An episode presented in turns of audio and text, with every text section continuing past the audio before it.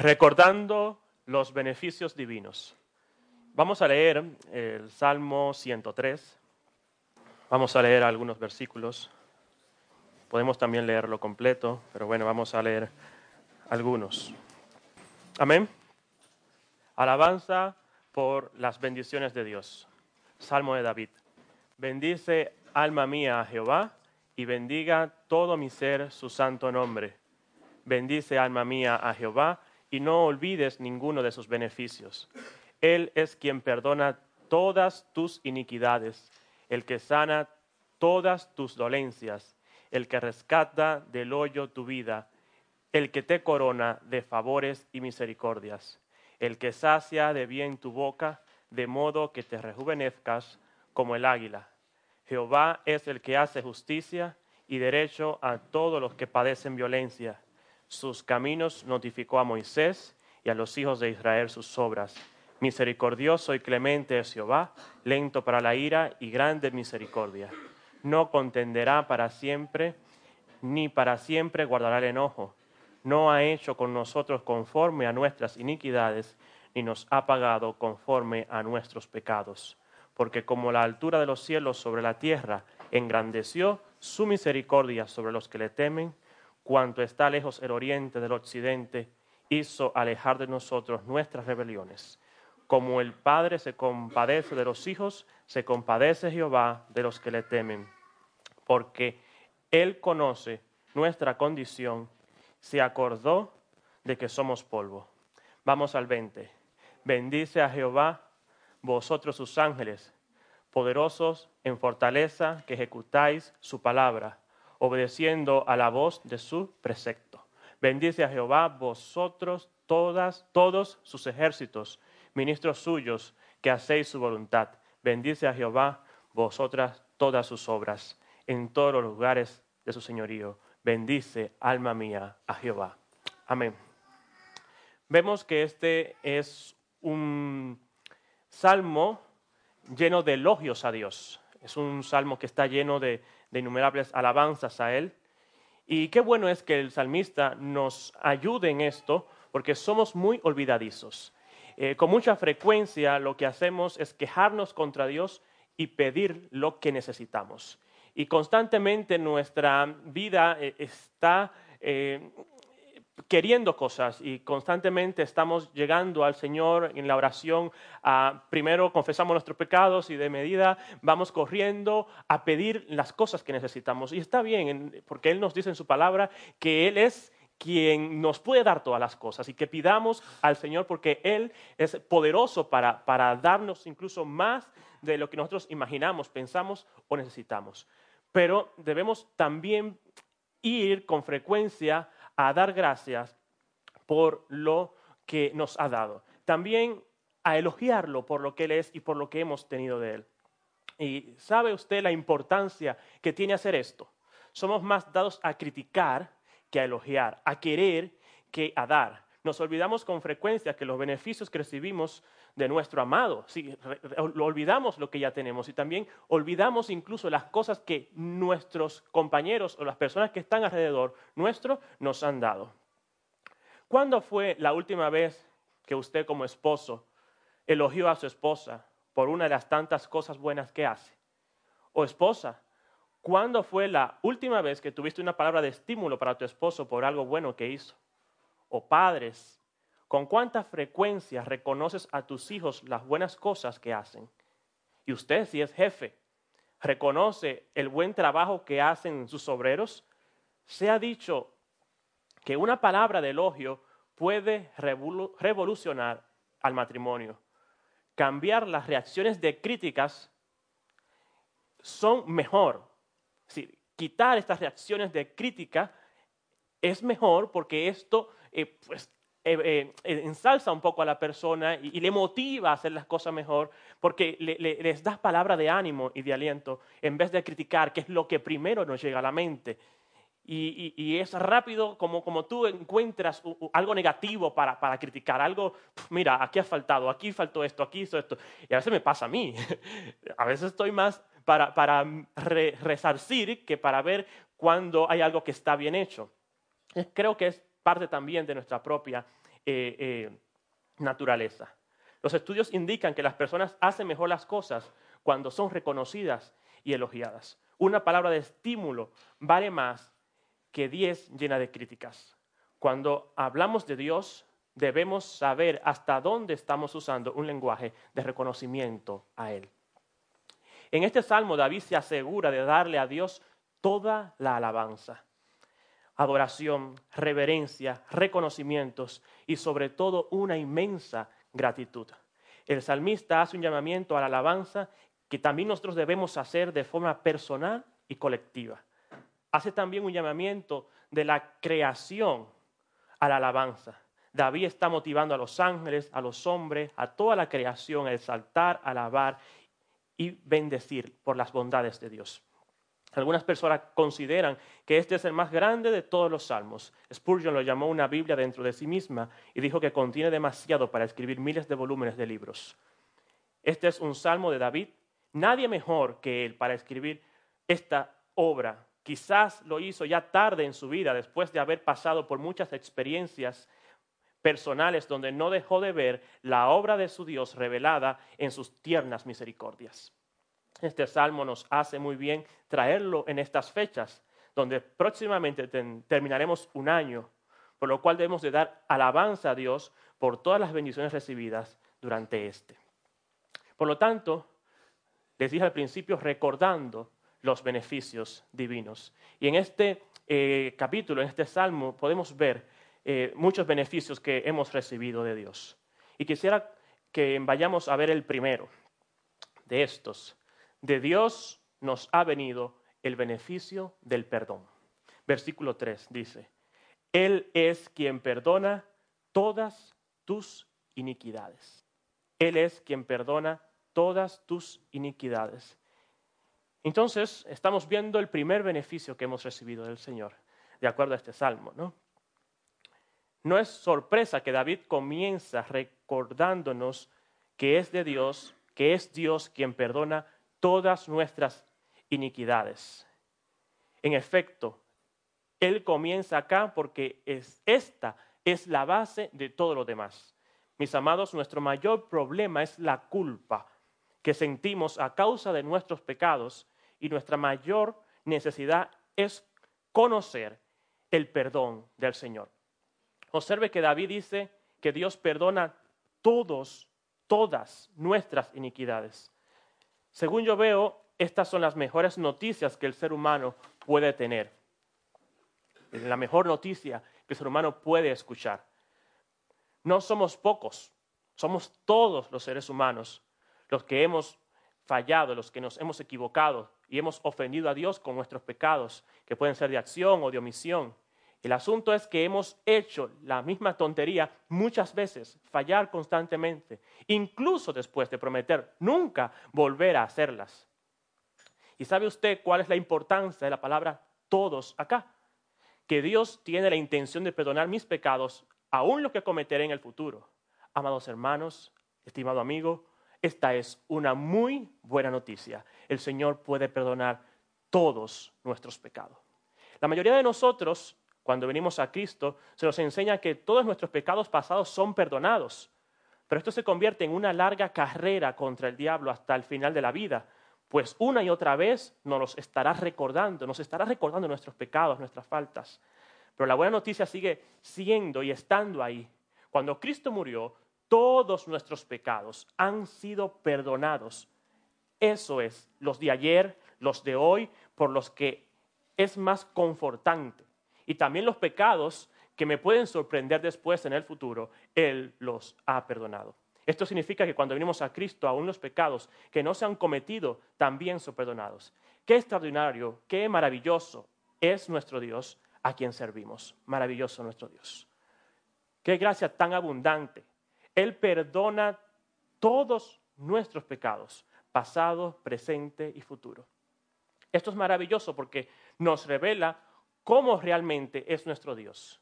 ¿Sabe usted que Él está más dispuesto a perdonar que nosotros para ser perdonados? Y esto es muy importante porque muchas veces la persona falta, eh, comete algún error, eh, se equivoca y cree que su, su, falta es tan grande que no es capaz de recibir perdón.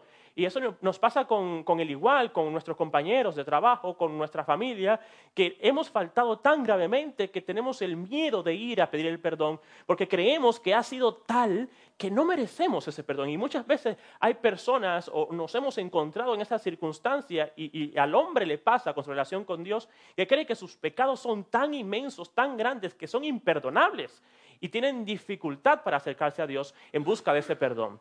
Dicen, no lo merezco, no lo merezco. Y es importante también que entendamos que el Señor puede perdonar todo pecado.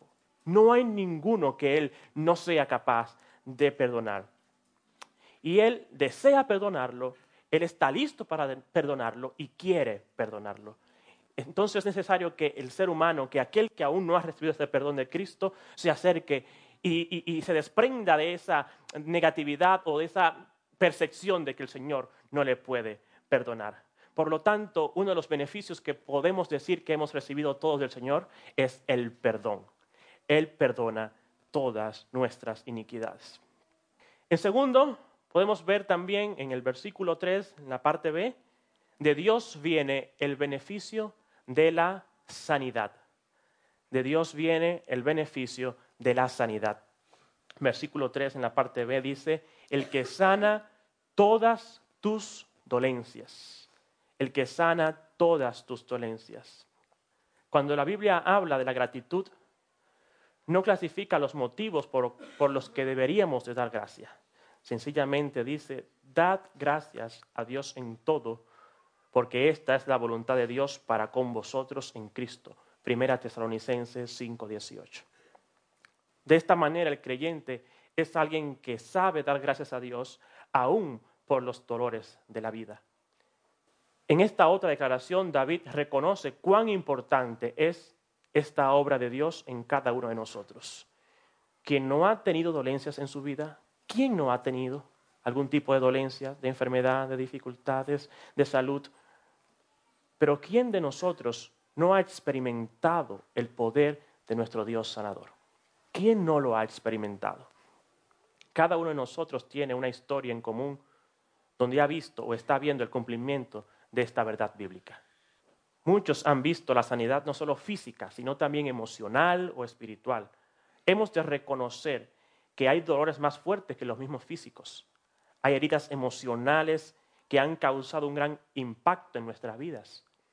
Algunos arrastran penas que les es difícil llevar o soportar. Qué bueno es saber que Dios puede sanar todas tus heridas. Según el texto, no hay ninguna dolencia que Él no pueda sanar. Es cierto que sentimos dolores físicos, molestias, quebrantos, pero aún ellos pueden ser usados para nuestro crecimiento espiritual, como fue el caso de Pablo. El saber que Dios sana todas nuestras dolencias nos levanta en, una genuina alabanza, llena de gratitud por su obra sanadora. En tercer punto, de Dios viene el beneficio de la liberación. En la parte 4, en el versículo 4, dice, el que rescata del hoyo tu vida, en la parte A solo, el que rescata del hoyo tu vida. De Dios viene el beneficio de la liberación. Rescatar significa sacar del peligro en el tiempo de angustia el pozo puede ser una referencia a la muerte misma.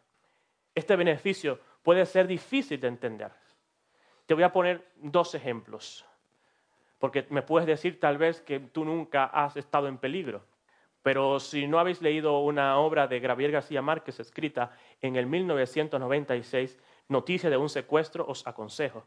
Y narra la historia de un número de personas que fueron secuestradas eh, en esa época cuando había la grandes, los grandes carteles de, la droga se estaban eh, estructurando y hay una familia y, un grupo de personas influyentes de los medios de comunicación de Colombia, eh, también políticos, que fueron secuestrados. Y en ellos se encontraba Maruja Pachón Villamizar, que era una líder de una cadena de televisión, de radio, de noticias. Y por otro lado estaba su esposo, Alberto Villamizar, que se encontraba era diplomático, también político, y él se encontró entonces en el medio de este problema. Por un lado estaba tratando con, con, la gente de Escobar y por otro lado con el gobierno para lograr la liberación de su esposa y de las demás personas que estaban secuestradas. Te puedes imaginar cuando esta mujer y los otros tantos que fueron liberados, otros murieron, eh, justo antes del noticiero de las 7. Ella sale libre y, se forma una noticia eh, porque eh, llamó la atención, estaba, esto había llamado la atención a la sociedad colombiana. Esta mujer es rescatada, es liberada. Y tú me preguntarás, pues, yo nunca he sido secuestrado, nunca he estado en esa situación y mi vida ha peligrado. Pero te diría entonces, por otro lado, que en el 2016 hubo 1.038 accidentes mortales en las vías interurbanas en España en los que 1.160 personas han perdido la vida y otros 5.067 necesitaron hospitalización a consecuencia de las heridas. Estas cifras suponen un aumento con relación al 2015 en accidentes mortales, 29 más. Fallecidos, 209 más. Y heridos también aumentaron. Esto según las, eh, los datos de Dirección General de Tráfico. A pesar de esto, es decir, de que todos estos accidentes ocurrieran en, en este país, tú no has sufrido nada. O si lo has sufrido, pues estás aquí con nosotros. Dios ha preservado hasta este momento y te ha protegido en cada paso de tu vida. Qué bueno saber que Dios envía a sus ángeles que acampan alrededor de nosotros para librarnos continuamente. Entonces Dios nos rescata, constantemente está poniendo su mano, intercediendo por nosotros y sacándonos de ese hoyo. Al principio nos sacó de nuestro pecado, de nuestra perdición, de nuestra muerte y constantemente cuida nuestras vidas. ¿Cuántas veces Dios nos ha librado de la muerte? Yo lo puedo recordar. Yo recuerdo cuando era un niño, tenía algunos seis años, iba a cruzar la calle, era una curva casi cerrada y di mi primer paso y justamente mi abuelo me tira para atrás. Él no había visto que venía nada, pero justamente cruzó un automóvil y si yo hubiese cruzado, mi vida hubiese peligrado. Si yo estuviera, hubiese ido a un hospital, hubiese muerto, porque pasó bastante rápido. Pero ni mi abuelo vio el, coche venir, ni yo, porque es una curva completamente cerrada. Y Dios salvó mi vida. Y yo creo que constantemente nosotros hemos podido ver la, la mano de Dios salvando nuestra vida. Por lo tanto, Él nos da el beneficio de la liberación. Esto significa que mientras estamos en la tierra, con todos sus peligros y problemas, Dios está constantemente trabajando detrás de la escena, trabajando para protegernos, para despejar el camino y para darnos fuerza para cada nuevo día. Tenemos que agradecer a Dios las tantas veces que nos ha rescatado de nuestro propio pozo de desesperación. El apóstol Pedro, mientras mantuvo su mirada en el Señor, pudo caminar sobre las aguas, pero cuando puso su mirada en las aguas turbulentas, cayó en el pozo y tuvo estuvo a punto de ahogarse, pero Cristo, cual pastor divino, le sacó de tal condenación. No importa cuán grande sea tu hoyo, de allí te librará el Señor. Alábale por eso. Amén. Amén. En cuarto, de Dios viene el beneficio de su coronación. 4b. El que te corona de favores y misericordias. Entonces, dice que Él nos corona con sus favores y con sus misericordias. La misericordia implica que previamente hemos fracasado y hemos sido arropados por el pecado. La tierna misericordia significa que Dios entiende por lo que estamos pasando y que nos, nos rescata de donde nos encontramos. Si tuviéramos que recibir lo que realmente merecemos de Dios, no tendríamos ninguna posibilidad pero en lugar de justicia, Dios nos da tiernas misericordias. Y esta justicia, Él la hizo en su Hijo Jesucristo. No es que ha dejado de ser justo por darnos misericordia, sino que toda nuestra carga, nuestros, pecados, nuestras responsabilidades las puso sobre su Hijo. El ser coronados nos recuerda nuestra posición como Hijo de Dios. En nuestros días solo los reyes llevan coronas, pero el privilegio de cada cristiano, es un privilegio de cada cristiano ser coronado con favores y con la tierna misericordia de Dios. La verdad, mis amados, que la corona que yo prefiero es de los favores y la misericordia del cielo. Lo que sabemos es que las coronas terrenales se marchitan y perecen. La gente busca con ansia ser coronado con los aplausos. Anoche hubieron muchos aplausos. Muchos aplausos por el musical, muchos aplausos porque todo quedó bien. Pero estoy seguro que esos aplausos han de ser transferidos al Señor. Porque los éxitos, las medallas, los logros económicos y académicos, pero nada podrá satisfacer la vida tanto como el ser coronado todos los días con los bienes del cielo. ¿Sabe usted cuántas veces Dios tiene misericordia de nosotros? Dice, por la misericordia de Jehová no hemos sido consumidos, porque nunca desmayaron sus misericordias. Nuevas son cada mañana. Grande es tu fidelidad. Lamentaciones 3, 22 al 23. En quinto y por último, de Dios viene el beneficio de la santificación. Dice el texto en el versículo 5, el que sacia de bien tu boca, de modo que te rejuvenezcas como el águila. El texto dice que te sacia, te satisface con lo bueno. Esto significa que no hay nada en la tierra que pueda satisfacernos profundamente, excepto Dios mismo. El bien, en el versículo 5, previene de Dios, no de algo que vemos a nuestro alrededor. Una traducción dice, Él llena de vida con cosas buenas. Él llena mi vida con cosas buenas lo cual es cierto. Pero eso podría dejar la impresión de que Dios promete ciertos beneficios materiales, dinero o estatus o promoción o algún tipo de prosperidad terrenal si solo le servimos a Él. Pero el énfasis no está en lo que poseemos, sino en lo que no poseemos, en, lo, en quién nos posee. Es decir, el énfasis no está en lo que poseemos, sino en quién nos posee. Este es el gran problema de los predicadores de la prosperidad. Su énfasis está en los bienes, no de dónde proceden. Constantemente promueven una, idea de, adquirir bienes materiales, de adquirir cosas que, te llenen, que, que te permitan tener una vida holgada terrenalmente. Y se olvidan de quién es el que puede dar esto. Y la razón por qué la da. Estar satisfecho significa estar lleno y que no necesitas nada más. Eso pasa muy a menudo en estas fechas donde comemos hasta saciarnos y, tenemos la posibilidad de volver a comer porque sigue habiendo alimentos sobre la mesa. Y si salimos, pues vamos a volver a comer. Y si volvemos, vamos a volver a comer. Y si amanecemos, habrá comida. Es decir, hay constante comida. Y es parece la sensación de, a veces ver cosas buenas en esta fecha y decir, pero es que ya estoy lleno, no me cabe nada más, estoy saciado. Y dices, uff, como quisiera volver a comer, pero es que ya no puedes, que no puedes porque has comido tanto que, no te cabe. Y está rico y tú sabes que es que en otra fecha no lo veo, no, no hay tanto y ahora que hay no me lo puedo comer porque estás hasta arriba. Y esto es estar saciado. Has tenido dos porciones de todo y aunque hay más comida en la mesa, no puedes comer nada más. Si tienes hambre, estar lleno así es una sensación maravillosa. De verdad que estar lleno es uno de los grandes placeres y, conocemos personas que viven para comer, no comen para vivir, sino porque, porque es un gran placer, es un gran placer, es así. Pero esa satisfacción eventualmente desaparece, desaparece y no vuelve más y vuelve, vuelve el, hambre otra vez. Y tienes que volver a comer constantemente. ¿Cuál es el sentido de esta oración que dice, el que sacia de bien tu boca? También dice, de modo que te rejuvenezcas como el águila.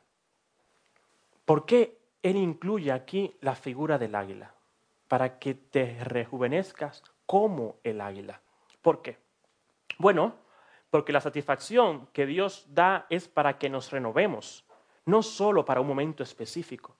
Dios te da una comida para que puedas elevarte como el águila.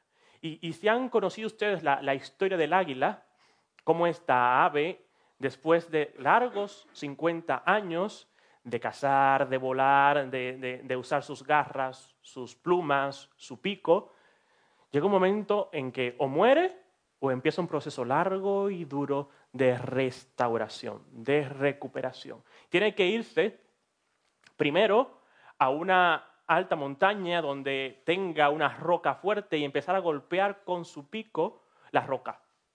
Empieza a golpear con su pico la roca. ¿Por qué el pico primero? Porque con el pico, después que lo vuelve a regenerar, que lo, lo echa, aquí no está comiendo, no puede cazar ya, no puede volar, pues después que echa el pico, empieza a desplumarse, pluma por pluma, para que entonces las alas vuelvan a salir. Y con su pico, que ya está renovado, se quita todas las garras de, sus patas para que vuelvan a salir. Tiene que pasar por esta renovación. Y por eso dice, de modo que te rejuvenezcas como el águila. Entonces, cuando ya ella ha pasado por todo este proceso de, recuperación donde se ha desgastado, donde ha, dado todas sus últimas fuerzas, porque si no lo hacía iba a morir porque no iba a poder comer, entonces se levanta de nuevo con fuerzas, con nuevas plumas, con nuevas garras, con nuevo pico, para vivir otros 50 años más. Y este es el proceso en que eh, el salmista nos está comparando, de modo que el Señor nos da las herramientas para poder rejuvenecer, para poder volver como el águila. Dice, Él es el que nos da el beneficio de la satisfacción. Hoy día sabemos de las muchas formas para renovarnos los llamados fitness, estas nuevas tendencias, estas nuevas eh, dietas, eh, ejercicios. Eh, podemos ver también técnicas de relajación, o te, inscribes en un, grupo y te vas no sé tanto tiempo a tal lugar y ahí te, te limpias, te renuevas, te quita toda la mente, las ideas. Bueno, todo aquello es un aparataje grandísimo, ustedes conocen bien, y, te envuelve de lo nuevo, de las tendencias eh, espirituales, y, te vas, levitas. Bueno, hay muchas cosas por ahí para renovarnos, pero Dios también nos dice que Él nos da eso, nos da la capacidad y el beneficio de la renovación. Él sacia de bien tu boca de modo que te rejuvenezca como el águila. Pero la renovación divina es mejor que los aeróbicos, más barata que los alimentos saludables, porque la comida orgánica es muy cara, solo para los ricos. y por ahí le dejo la, factura. Pero es cara. Ahora lo que antes comía la población pues del campo, que lo cultivaba en su huerta, que era, era lo común, lo orgánico, pues ahora es caro. Y ahora es un privilegio. Ahora la comida chatarra y eh, de, factorización es, la, es la barata. Pues sí. Pues también es más rápida que la dieta y en general más menos agotador que correr, porque también hacer ejercicio cansa, no hay tiempo. Y, a veces sacar una hora para ir al gimnasio y después ya la semana tú te agotas del gimnasio y todas estas máquinas y tú ves que todo el mundo se compara todos los días a ver si los músculos han crecido más y están igual. Pero bueno, esto también agota y es cansancio. Yo a mí me gusta más el deporte donde yo pueda hablar con gente, gritar, correr, mirar, y que si perdí, perdí, si gané, gané, pero no estoy ahí en el gimnasio todos los días, no puedo. Prefiero igual que Joel, que nos vamos a jugar voleibol ahí y, nos va bien, pero estamos ejercitándonos también. Pero bueno, eso también es, es cansón, es agotador. Pero dice que el Señor sace de bien tu boca más que las tres comidas que ingerimos a diario porque lo hace con lo que permanentemente, con aquello que es para siempre, por lo que realmente te permite levantarte. Mis amados, el águila no nació para caminar, sino para volar. Y así es el creyente. Y tiene la capacidad de renovarse en el Señor, como el águila. Vamos a concluir.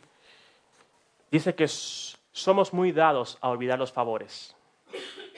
Un copero y un panadero se enojaron contra el faraón y ambos fueron puestos en la cárcel.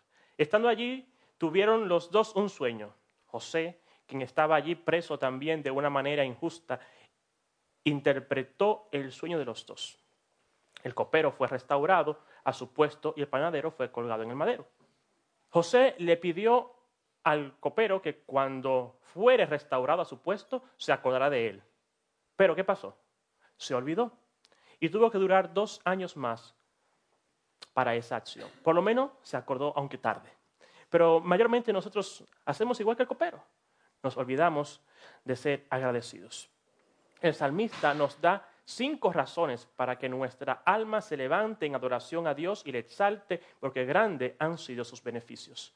Él es quien perdona nuestros pecados, sana nuestras dolencias, rescata del hoyo nuestra vida, nos corona de favores y sacia de bien nuestra boca. Un predicador de nombre Colvis Chappell, hablando de este Salmo 103, dijo, en la costa oeste de Inglaterra estaba la tumba de un hombre que era muy querido por todos los que le conocían. Cuando murió pusieron el siguiente escrito sobre su lápida. Aquí yace un hombre que estaba satisfecho con Jesús. Chappell luego agregó esta bendición. Si eso se puede decir de nosotros, entonces tanto el tiempo que vivamos acá como el que disfrutemos en la eternidad será de una permanente gratitud. ¿Buscamos más beneficios? ¿No son estas razones poderosas para adorar a nuestro amado Salvador Jesucristo? ¿Por qué no darle las gracias y ser gratos al Señor y serle fiel en todo? ¿Por qué no serlo? Dice que Él es quien nos da todo lo que tenemos. Por lo tanto, en estas fechas y toda nuestra vida, seamos gratos al Señor. Alabanzas por las bendiciones de Dios. Señor les bendiga. Oremos. Amado Dios, te damos gracias por tus bendiciones, por tus bondades, por tus misericordias para con tu pueblo. Gracias por tu perdón. Gracias por morir por nosotros en la cruz. Y gracias por cargarnos con tantas cosas que a diario nos das y no vemos, Señor.